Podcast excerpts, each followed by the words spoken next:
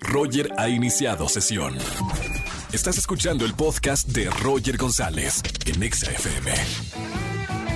Seguimos en XFM 104.9, soy Roger González y al principio del programa les dije que tenía a un gran amigo y a una de las personas que más quiero del elenco de Venga la Alegría. Está conmigo en esta tarde en XFM Horacio Villalobos. ¿Cómo estamos, amigo?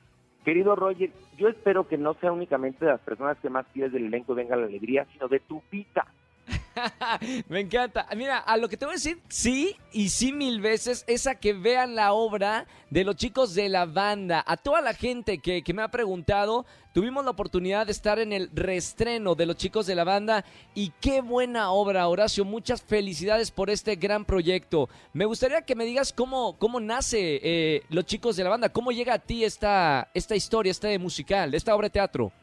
Mira, te voy a contar, Los Chicos de la Banda, como bien lo sabes, es una obra muy importante del teatro estadounidense. Es la primera obra que toca este tema, el tema de la homosexualidad, tan claramente. ¿Cómo llega a mi vida? Yo siempre había escuchado Los Chicos de la Banda, Los Chicos de la Banda, Los Chicos de la Banda, y siempre quise montarla. Se da la oportunidad cuando la obra cumple 50 años y el autor, Mark Crowley, que vivía en ese entonces, lo que hace es que la revista y convierte la obra que era de dos actos en un acto. Y entonces la obra se convierte en algo aún más potente, en algo aún más fuerte.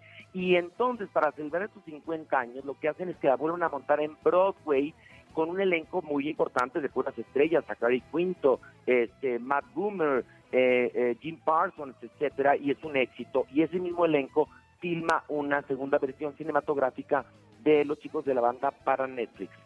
Película que, por cierto, quedó horrenda, que parece una telenovela en lugar de...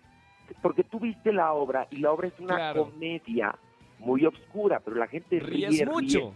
Ríe, mucho y al final, al final se va la gente muy dañada porque la obra es muy fuerte. Pero rieron el 90% de la obra. ¿Por qué? Porque a través de la comedia se logra reflexionar más que a través del drama. Y la película de Netflix parece verdaderamente eh, un capítulo de lo que callamos los homosexuales, ¿no?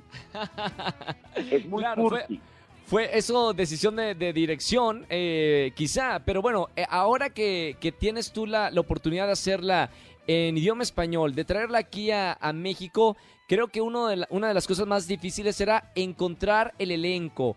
¿Qué actores iban a, a darle vida a cada uno de esos personajes que lo habían hecho también en Broadway?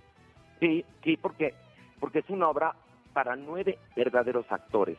Y bueno, eso se lo debo a mi directora y productora Pilar Bolívar, quien realmente hizo eh, casting exhaustivo para encontrar a cada uno de estos seres que van a estar en esta fiesta que Michael, mi personaje, organiza para Harold, que es su mejor amigo, ambos homosexuales.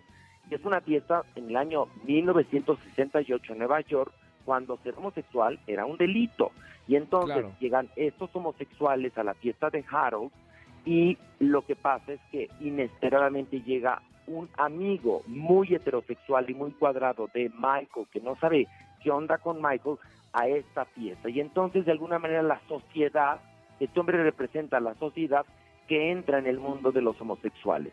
Y entonces, ¿qué pasa? Se convierte en un campo de batalla, eh, se ponen las cosas muy álgidas, muy fuertes, y ya no les cuento más, pero todo tiene que ver con el humor y la risa. Y la obra maneja temas tan importantes como la aceptación, la empatía, la amistad, el amor.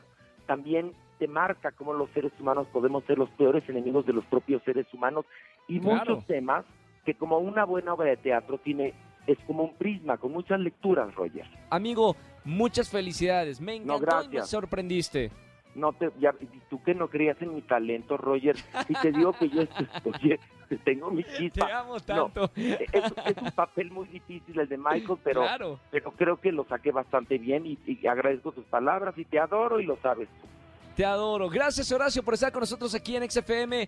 Vuelvo a invitarle al público, los chicos de la banda, Teatro Sola, viernes, sábado y domingo. Las funciones, Horacio, nada más para repetir a la gente. Claro que sí, viernes 8.30, sábado dos funciones, 6 y 8.30 y domingo a las 6 en el hermoso Teatro Sola que está ubicado en la Colonia del Valle y que tiene vías de acceso, transporte público para que la gente llegue feliz, goce y, y vea un espectáculo vivo. Totalmente. Felicidades, pues Horacio.